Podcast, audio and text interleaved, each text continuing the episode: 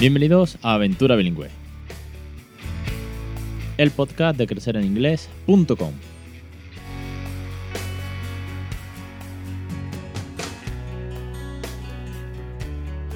Capítulo 124, 1 de noviembre de 2018. Muy buenas, mi nombre es Alex Perdel y esto es Aventura Bilingüe, el podcast sobre bilingüismo. El podcast para aquellos que no somos precisamente bilingües, que estamos criando bilingüe a nuestros hijos, con un nivel medio de inglés, con un buen nivel de inglés, con, bueno, con una locura, porque esto al fin y al cabo es una, una auténtica locura, pero que sabemos que funciona, que, la verdad es que es una, es una maravilla verlos crecer, verlos como parlotean en inglés.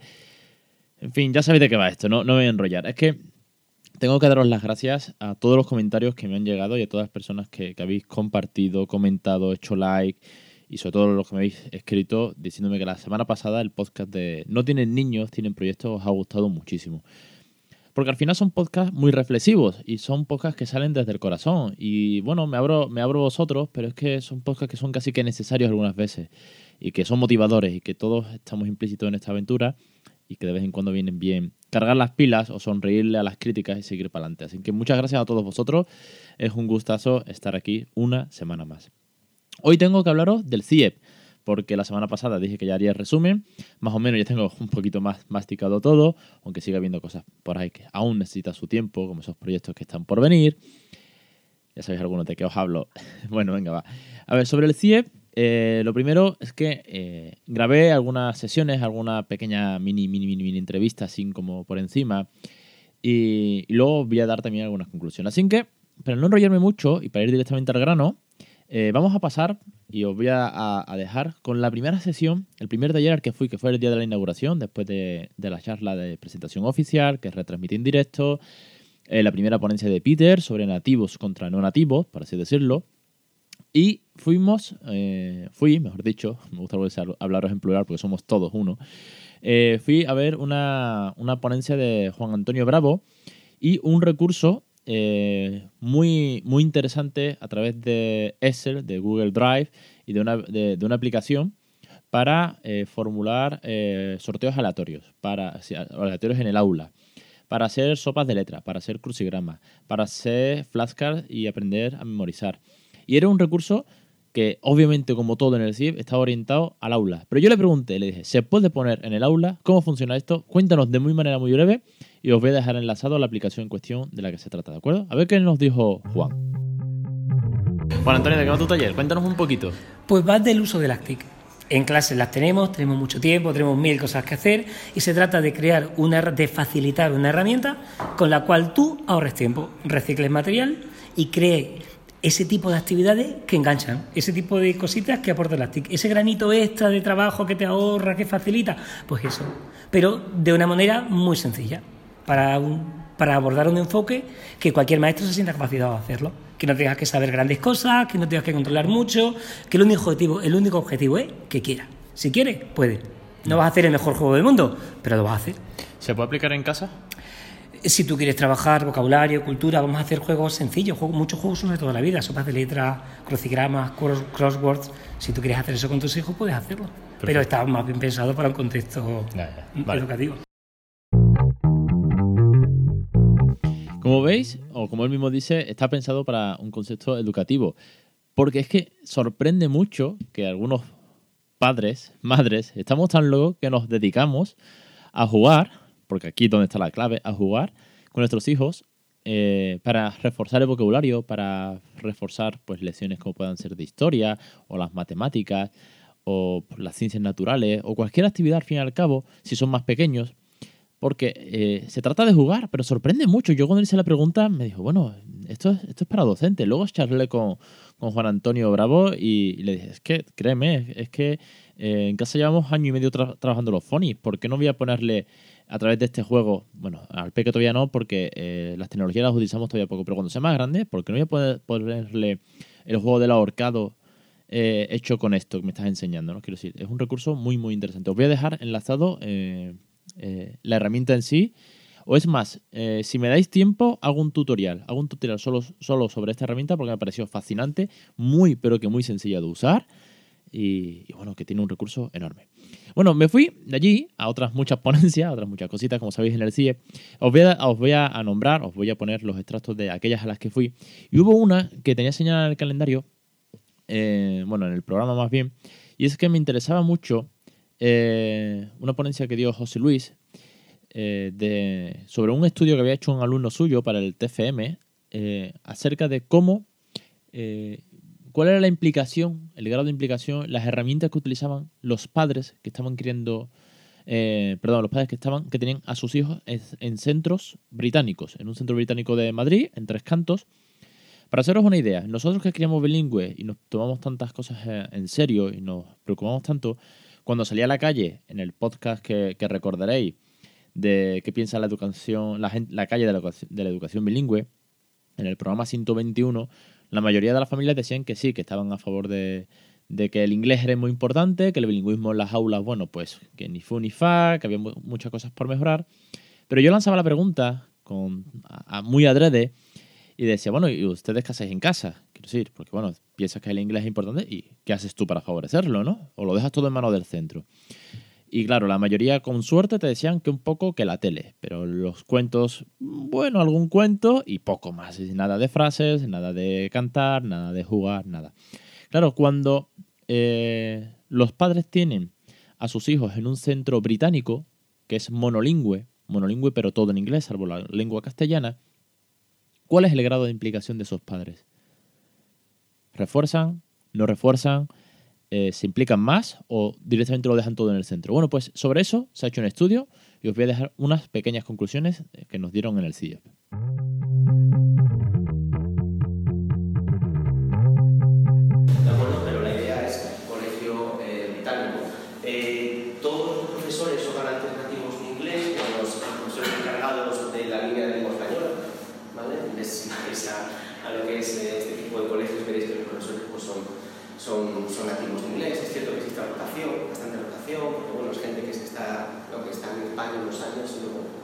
También lo hablábamos ayer, lo hablaba también Kinder, ¿de acuerdo? Pero este es el colegio, es un colegio en Madrid, las escuelas de Madrid, en Tres Cantos concretamente. Eh, a, modo de colofón, ¿vale? Eh, resultado, existe una conciencia generalizada sobre el uso de otras lenguas distintas al español y que sobre todo lo que respecta a los padres debe ser fomentado y desarrollado. ¿Vale? Ellos, ellos saben que, bueno, que seamos españoles o no, tanto padre como madre, debemos ayudar, ¿vale? Que no solamente podemos dejar en manos del colegio ese, ese desarrollo de esa, segunda lengua, ¿no? Esa lengua, esa lengua meca. Pero realmente, ¿cómo se hace? ¿Eso, eso pasa, verdad? O sea, sí, si nos preguntan, todos vamos a decir que sí. No, pero realmente, ¿cómo, cómo, de qué manera tienen lugar Pues bueno, las herramientas que hemos encontrado es que el 95% de los padres recurren a la lectura. Luego la televisión, a la televisión. Existen miles de estudios, aquellos que estén fabricados con los procesos de adquisición, en donde la adquisición es cierto, ¿no? Primero eh, desarrollamos esa eh, competencia, ¿no? sí, el input ¿no? que recibimos, pero tiene que haber interacción. ¿vale? Tiene que haber interacción. Si no hay interacción, no hay contextualización, la lengua no se utiliza con fines reales, con propósitos auténticos, va a fallar. ¿De acuerdo? Entonces, esto es básicamente lo que nos decían todos. ¿vale? El 95% de lectura, le ponemos un cuento a niños antes de dormir y la televisión, le ponemos la patrulla canina de fondo en inglés.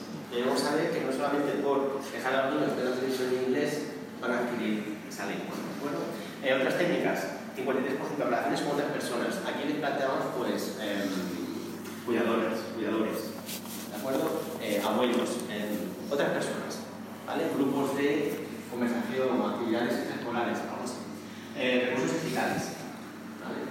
Pues, con el YouTube, con los jueguecitos, sí. música, música, ¿no? También me gusta escuchar canciones.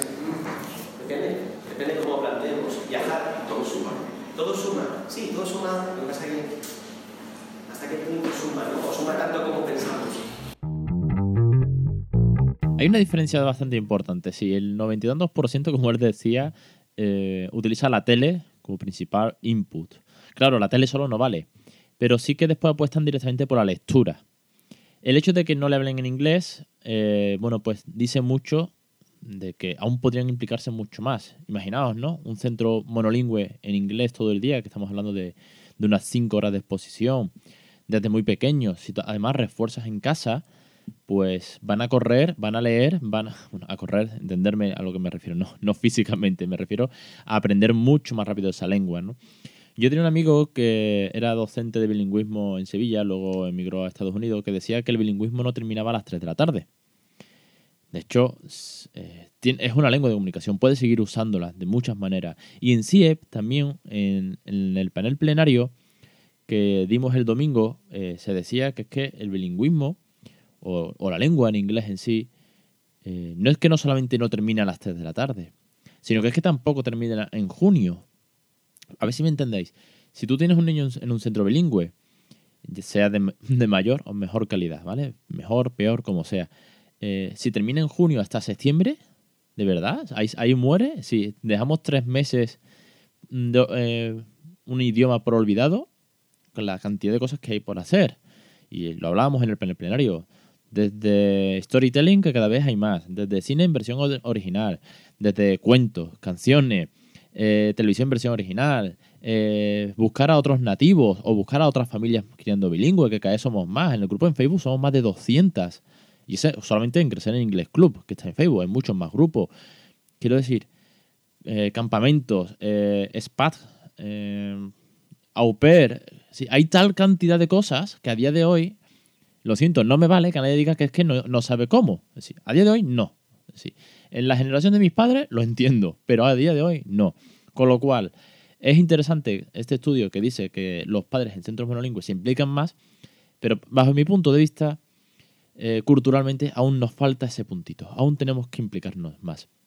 Y además implicarnos emocionalmente. Os lo hablaba la semana pasada cuando hablaba de, que no tengo un de que tengo un proyecto maravilloso, un proyecto en el que me tiro al juego, al suelo a jugar y, explicamos las emociones desde pequeño. Y de eso también, de eso va, con eso enlazo, con lo que nos contaron eh, Lara y Susana. Es una escuela privada que hay en Madrid, eh, de, de infantil y guardería, en el que tratan el inglés, si no me equivoco, en un 60-40 o 50-50 de exposición pero trabajan mucho la parte emocional. Y es que el valor emocional y las inteligencias múltiples deben estar a día de hoy a la orden del día, deben estar en todos los centros, o debería estar en todos los centros, debería estar también en todas las casas, porque si no puede estar en un centro, porque sabemos cómo es la burocracia, sabemos cómo son las instituciones, sabemos que cada centro, cada director, cada consejería es un mundo, pero en casa creo que es muy importante. Y sobre ello también nos hablaron Lara y Susana.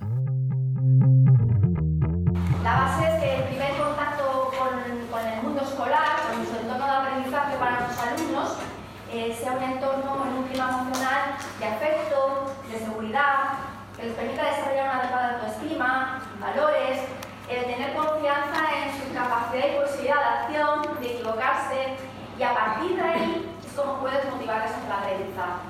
Con lo cual, ese primer contacto con la escuela va a tener un estímulo positivo por tanto una respuesta positiva. Es decir, ellos van a asociar no solo el entorno de aprendizaje, el aprender, sino el idioma que va unido a una emoción positiva. En cuanto a la prevención de enfermedades degenerativas a nivel cerebral, mejora de las funciones ejecutivas, la toma de decisiones, eh, etc. Memoria de trabajo.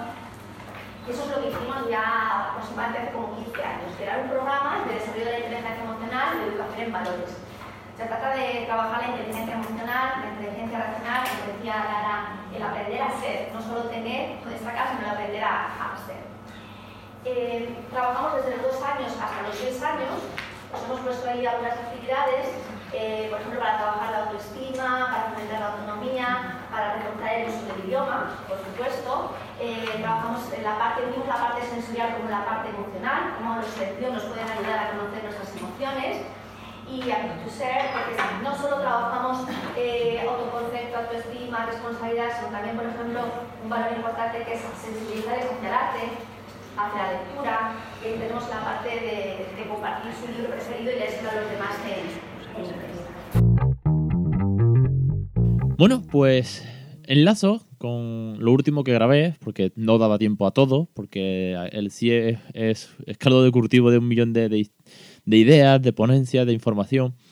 Y eh, fui una, una que me pareció muy interesante, que por eso grabé, que era sobre la estimulación, atención, eh, atención al, tema, la estimulación auditiva. Y Hernán nos hablaba de cómo eh, mejorar el oído a través de, un aparato que han desarrollado, porque la importancia del oído interno a la hora de, encontrar, o más bien, más, que de encontrar, la importancia que tiene el oído interno para aprender nuevos sonidos, para desarrollar, eh, para captar la frecuencia de cada, idioma, es increíble, es algo que no sabíamos, claro, porque de pequeños aprendemos o reconocemos los sonidos desde el vientre materno a través del canal óseo y eh, nos quedamos en una frecuencia.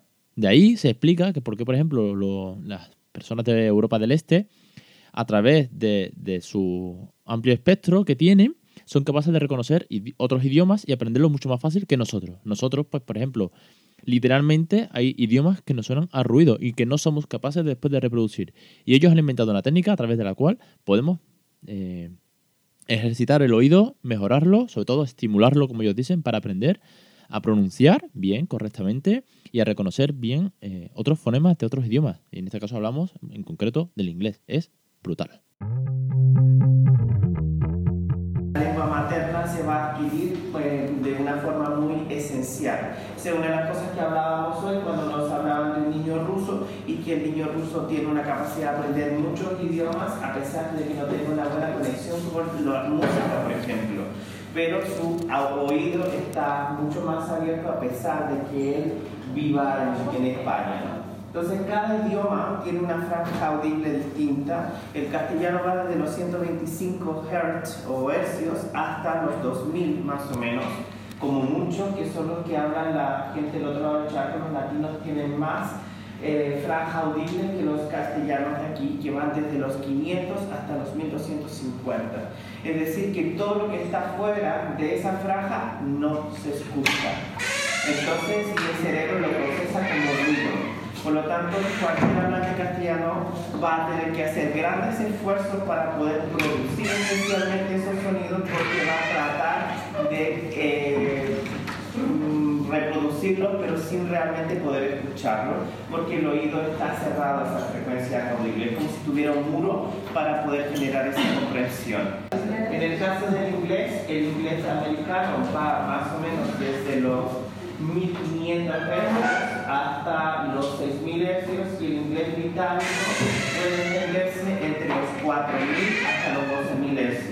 Entonces, hay sonidos como las P, las T, que son explosivas, como sabéis, y que eh, en un castellano hablante nunca va a producir. La idea nuestra era entender que el oído, a través del oído pasa el 90% de la actividad sensorial diaria de una persona y que podemos trabajar a nivel de la coordinación, la motricidad, la concentración y también podemos generar eh, cambios a pero principalmente la memoria y el foco.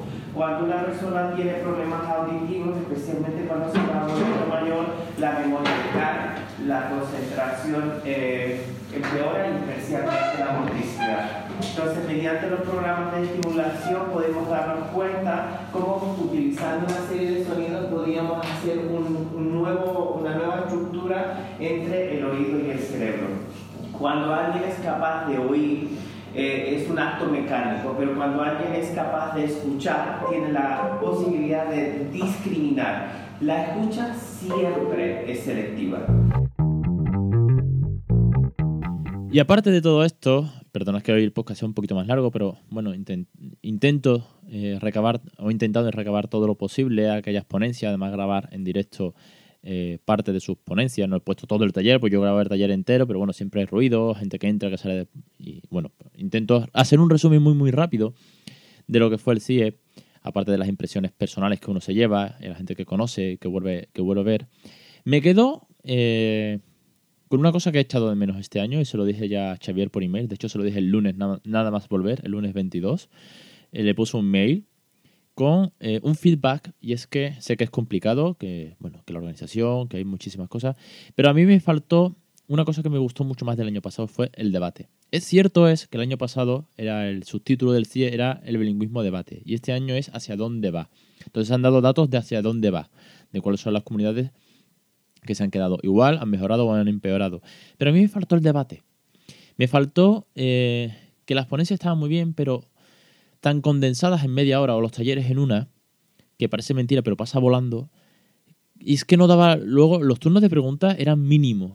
eh, algunas veces ni siquiera hubo tiempo a turnos de preguntas. Es más, se comían parte de la ponencia siguiente, con lo cual se retrasaba un poco el horario y eso que la organización era muy estricta. Y me alegro de ello, porque si no, claro, aquello era el, el no acabar. Entonces yo he echado de menos más debate, más intervenciones por parte del público hacia los ponentes. Eh, a mí que me gusta mucho debatir, a mí que me gusta que me pregunten más que yo hablar, y mira que hablo, eh, en mi taller del domingo por la mañana sobre el desarrollo del habla de una segunda lengua a través del juego en familia, de una hora yo utilicé eh, unos 40 minutos. Entre que empecé un poquito más tarde esperando que la gente llegase de, los otros, mm, de las otras comunicaciones, no gasté más de 40 minutos en explicar mi ponencia. Con lo cual dejé unos 20 minutos para ruegos y preguntas. Y más, para mí es el momento donde más disfruto realmente, porque yo puedo contar un rollo enorme, se acaba el tiempo, la gente se va, habrá gente que le haya convencido o, le haya gustado, o que esté completamente contraria a lo que he dicho, pero si se va, no tengo feedback. De ahí que, que, muchas veces os agradezca como cuando al principio del programa vuestra, vuestra sincera opinión, vuestros comentarios. ¿Qué hice? Que terminé en vez de estar de pie, me senté en lo harto de, la mesa del profesor y dije, venga, y era eh, decirme, ¿qué os ha parecido? ¿Cuáles son vuestras dudas?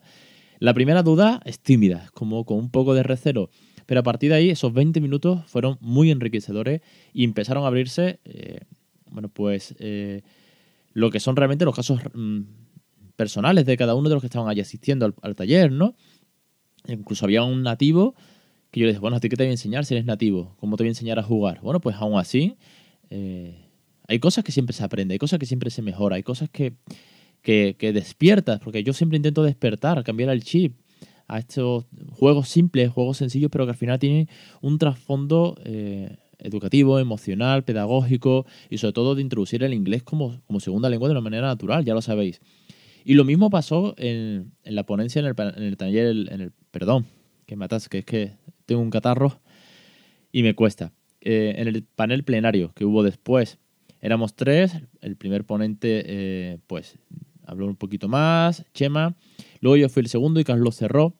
Y mi, ponencia en ese, en ese panel plenario fueron cinco minutos. Me presenté, dije que tengo el blog, que escribo bilingüe, que no soy nativo, nivel medio, etc. Y lo único que hice fue eh, animar a la gente, animar a los asistentes docentes a que apoyen el bilingüismo en las aulas. Y además les hice una pregunta directamente. Les dije, venga, levantad la mano todos los que sepáis inglés. Y digo, no, no quiero venir ninguna mano abajo porque todos sois docentes y habéis tragado, como yo, ponencias en inglés. Y ahora, ¿cuáles de vosotros sois padres o madres? Y ahora, de los que queden, ¿quién le habla en inglés a sus hijos? Muy poco. Y bueno, ¿y al, resto qué os pasa? Si tenéis inglés y los que sois padres o madres, ¿por qué no habláis en inglés? Si tenéis mucho más nivel que yo, ¿Cuál es vuestro miedo? Y a partir de ahí surgió el debate y hablamos de, pues, de, cómo potenciar esto y sobre todo de cómo transmitírselo a las familias. Porque cuando hablamos de, docencia, yo les dije que todos ellos son docentes que están dentro del aula o dentro de, de, las vallas del colegio para adentro, pero que yo, yo estoy fuera. Yo estoy fuera en la puerta esperando que mi hijo salga.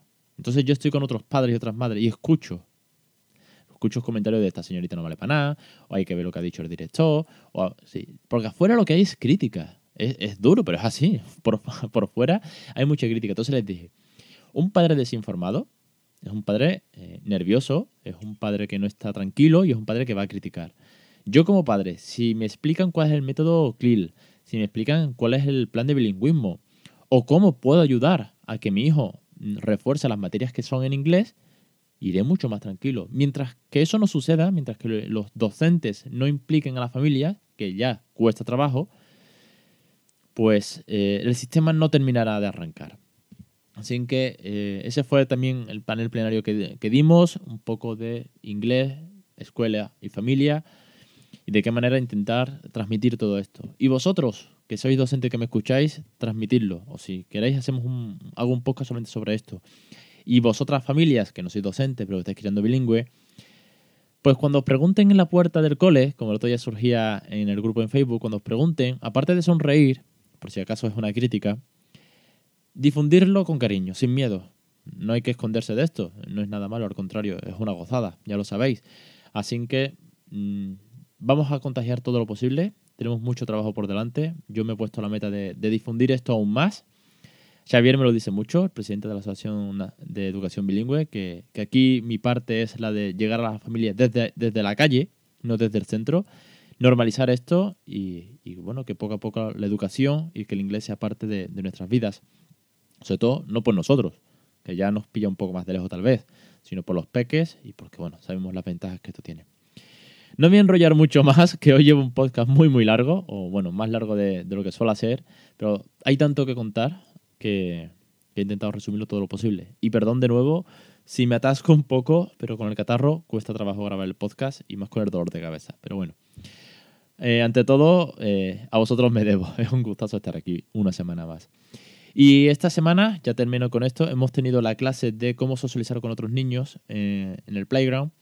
Una clase que no he subido vídeo porque el peque no sale, simplemente es, es una clase reflexiva que hago yo porque pues, no puedo grabar a otros niños eh, jugando en el parque con mi hijo. Tendría que pedir permiso, explicar todo. Bueno, eh, es complicado. Si, si mi hijo eh, le pisero la cara en los vídeos en público, pues que subo a estas redes, imaginaos si tengo que sacar a otro. Pero bueno, es, un, es una clase en la que cuento cómo juego en inglés con mi hijo y cuando hay otros niños en el parque, cómo lo solucionamos o cómo hago o cómo sigo criando bilingüe y cómo participan ellos, o se asustan, o los padres, en fin, de eso va la clase. Y la semana que viene será la última ya del curso de Playgrounds, en el que eh, saldrá eh, el PDF con todo el vocabulario que hemos visto. Un listado bastante, bastante amplio, tanto de vocabulario específico de Playground como de frases y expresiones que se pueden utilizar para jugar el tobogán, para el columpio, para jugar con las piedrecitas, para jugar al pilla-pilla, todos esos juegos que hemos, hemos ido viendo